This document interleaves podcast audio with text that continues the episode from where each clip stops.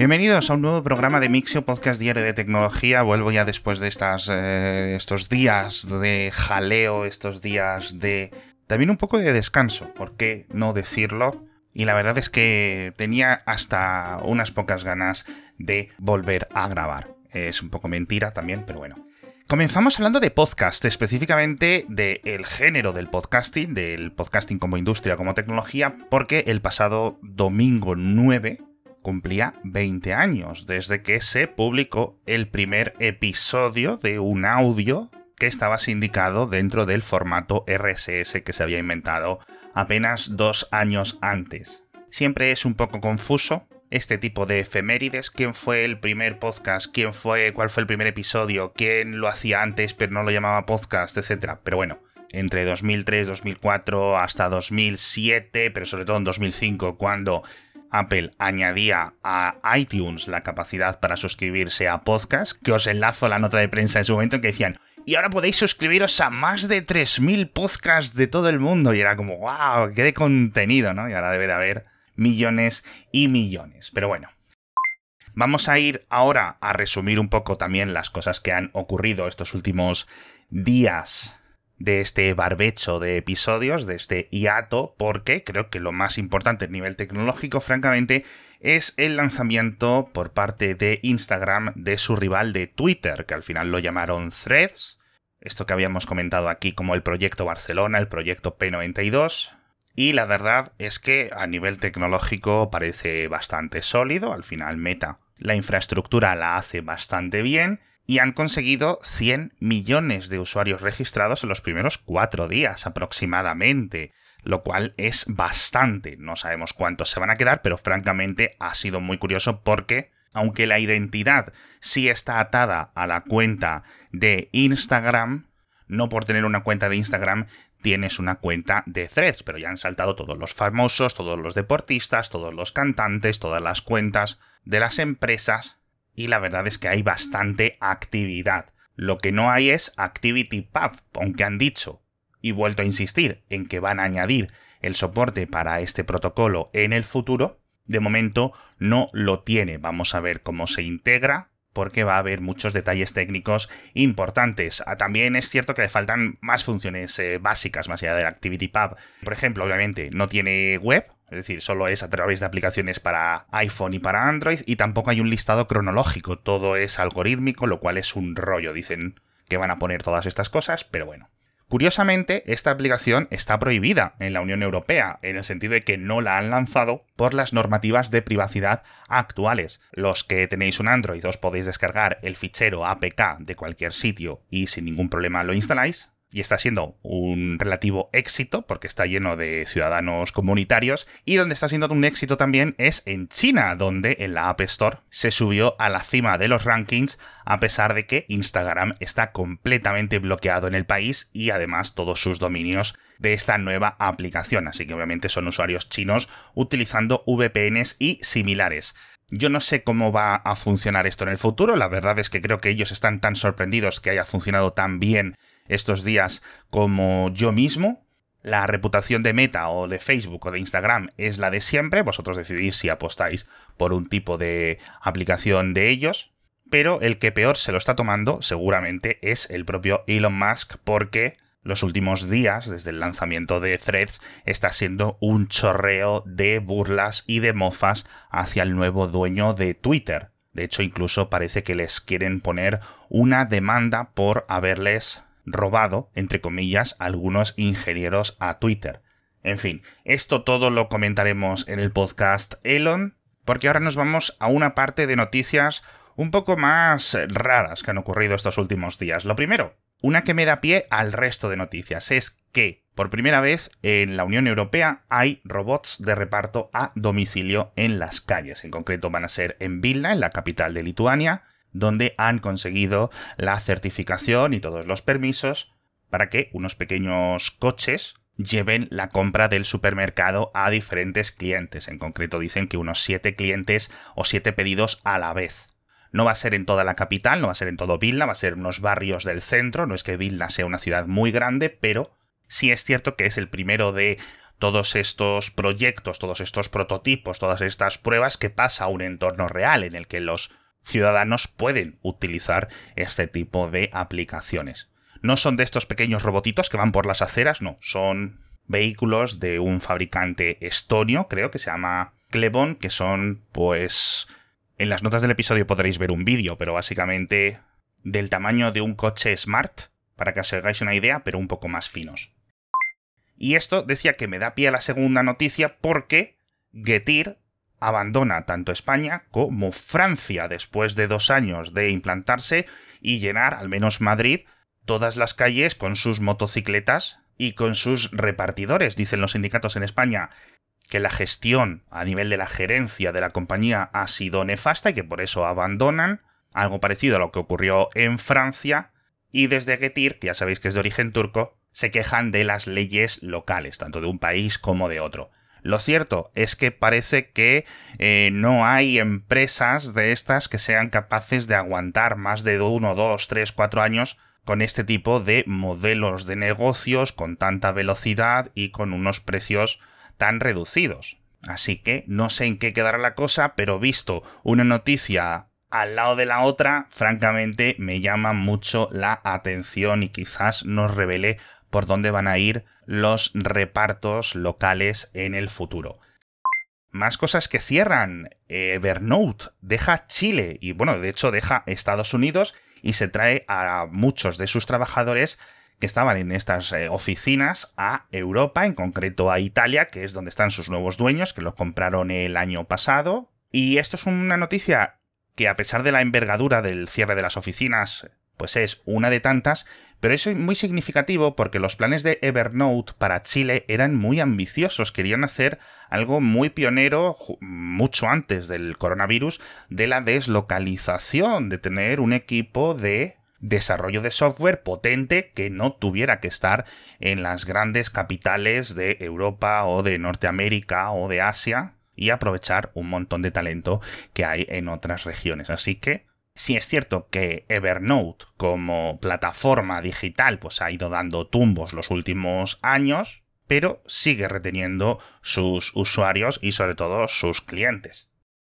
Lo que no parece que esté reteniendo muchos usuarios es Niantic, porque van a cerrar algunos de sus videojuegos que han lanzado en los últimos meses, todos de estos que son como clones del Pokémon Go, pero con diversas IPs, han cerrado uno de superhéroes de Marvel y otro no sé qué, en concreto dicen que son unos 200 y pico despidos dentro de los estudios de desarrollo, y sus jefes jefazos dicen que se quieren centrar en dos cosas. Uno, en asegurarse que el Pokémon Go sigue siendo la gallina de los huevos de oro, y en dispositivos físicos de realidad virtual y mixta, así que vamos a ver qué es lo que están tramando por ahí.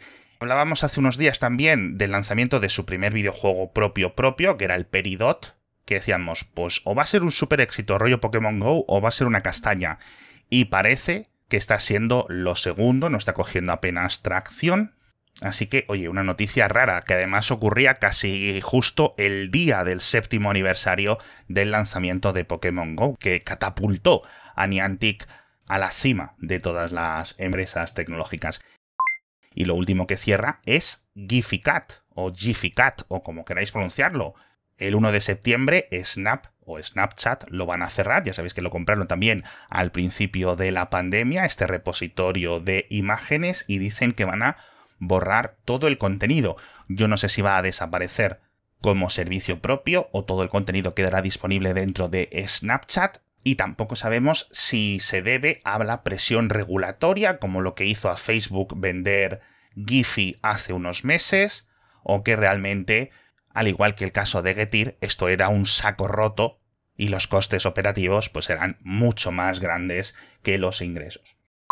Y tenemos más cositas que comentar. La verdad es que creo que va a quedar un episodio un poco más largo porque hay muchas cosas de los últimos días que resumir, pero el patrocinador de este episodio de Mixio es alguien que seguramente os pueda ayudar. Es la gente de Randstad Technologies, la división de consultoría IT del grupo Randstad que te ayudan con la gestión, con la implementación de servicios tecnológicos especializados, la automatización de procesos, la gestión de datos, etc. A lo mejor si muchas de estas compañías que hemos hablado hubieran trabajado con Randstad, pues las noticias serían completamente diferentes, porque ya sabéis que, como os decía, con Randstad Technologies tu empresa va a alcanzar nuevas cotas de desarrollo de envergadura, porque cuentan con 15.000 profesionales especialistas a tu disposición para ejecutar cualquier proyecto de IT que necesites o incluso seleccionar para ti los candidatos adecuados si quieres construir un equipo dentro de tu compañía. Y si queréis saber más, como siempre os he dicho, tenéis los enlaces a randstad.es en las notas del episodio para descubrir todo lo que Randstad Technologies puede hacer por tu negocio. Y ahora sí, un negocio que viene con noticias positivas es Broadcom que anunció una fábrica de procesadores para España. En concreto, va a ser unas instalaciones para la segunda parte del ensamblado de sus semiconductores, lo que se conoce como el backend. Es decir, está el diseño del propio chip, el frontend, lo que se imprimen, por decirlo así, con las litografías, etcétera, que es todos estos procesos complicados, y algo relativamente más sencillo, o al menos menos intensivo, es la otra parte. Es decir, una vez que tenemos todas estas obleas, entras en este segundo proceso que es el que se va a realizar en esta planta. Que me diréis, ¿va a estar en España? Sí, pero ¿dónde? No lo sabemos, no lo han dicho. Han comentado unos 900 millones de euros en inversión, no se sabe cuántas ayudas va a disponer del gobierno español. Y en principio dicen que se abrirá en unos tres años, pero es que ya te digo que no tenemos más datos, que han ido a hacerse la foto con los políticos, que ahora estamos a ver más en elecciones, Así que tardaremos en saber, pues eso, cuál va a ser la capacidad de producción de esta fábrica. ¿Va a ser grande? ¿Va a ser pequeña? ¿Va a ser mediana? En principio, Intel también quería una de estas fábricas de backend para Italia. No sabemos muy bien en qué ha quedado la cosa. No son los cuatro mil y pico millones que se suponía que iba a invertir Tesla en Valencia y no tendrá la repercusión industrial de un proyecto de esa envergadura, pero francamente creo que además es la primera fábrica de backend que habrá en Europa. Tampoco es que haya muchas en el mundo, me parece que TSMC solo tiene como 6. Así que va a ser curioso el tipo de empleados que entren en esta nueva fábrica. Hablamos de Wikimedia o de Wikipedia, que al final es un poco hablar casi siempre de lo mismo, pero la Wikimedia Foundation va a actualizar sus licencias a Creative Commons 4 una cosa, una licencia, unos pergaminos que se lanzaron hace ya 10 añazos y que no sé muy bien por qué han tardado tanto, imagino que por movidas burocráticas, pero ya era hora. Ya era hora porque esto va a permitir desligar tanto a Wikipedia como los otros productos y servicios de la fundación de los problemas burocráticos o incluso potenciales denuncias y problemas legales que tenían las versiones anteriores, las Creative Commons 3 eh, creo que en mayor medida y la 2 en menor medida, porque no eran muy flexibles a la hora de citar o de dar esa atribución. Entonces, si no estaba de una forma totalmente específica, es como si hubieras infringido el copyright de el creador, con lo cual estos fallos de Creative Commons 2 y 3 han sido utilizados por muchos bufetes de abogados y por muchos trolls y por mucha gente sin escrúpulos para extorsionar a lo largo de los años y fue uno de los principales motivos de que se lanzara el CC4 y francamente si os digo la verdad, yo pensaba que esto ya estaba hace muchísimo tiempo, pero parece que no, que ha llegado ahora, es 2023, madre mía. Otra cosa que va a llegar en unos meses es el formato historias a Twitch, porque parece que van a copiar este invento de vídeos cortos en vertical que popularizó Snapchat y que luego copiaron en Instagram y también un feed algorítmico rollo TikTok. Es decir, para que una vez que entres en Twitch, pues siempre tengas un montón de vídeos cortos pregrabados por parte de los creadores o puedas descubrir nueva gente que seguir. Así que quieren seguir apostando por eh, canales alternativos a lo que son las puras emisiones en directo. Hablamos también de Reddit, que fue el protagonista del último episodio de Don Tomás, nuestro nuevo podcast sobre descentralización en Internet. Os recomiendo que os suscribáis, os recomiendo que lo escuchéis, porque la verdad que para ser el segundo episodio nos ha quedado muy bien, muy interesante, y hablamos de los últimos 18 años de Reddit y de el caos actual y las alternativas federadas y cómo está pudiendo suceder o dejando de suceder este traspaso de usuarios como el que comentábamos al principio con Threads. También un pequeño invento por parte de la industria armamentística británica, donde en el ejército han anunciado unas mirillas antidrón para los rifles de asalto de sus soldados.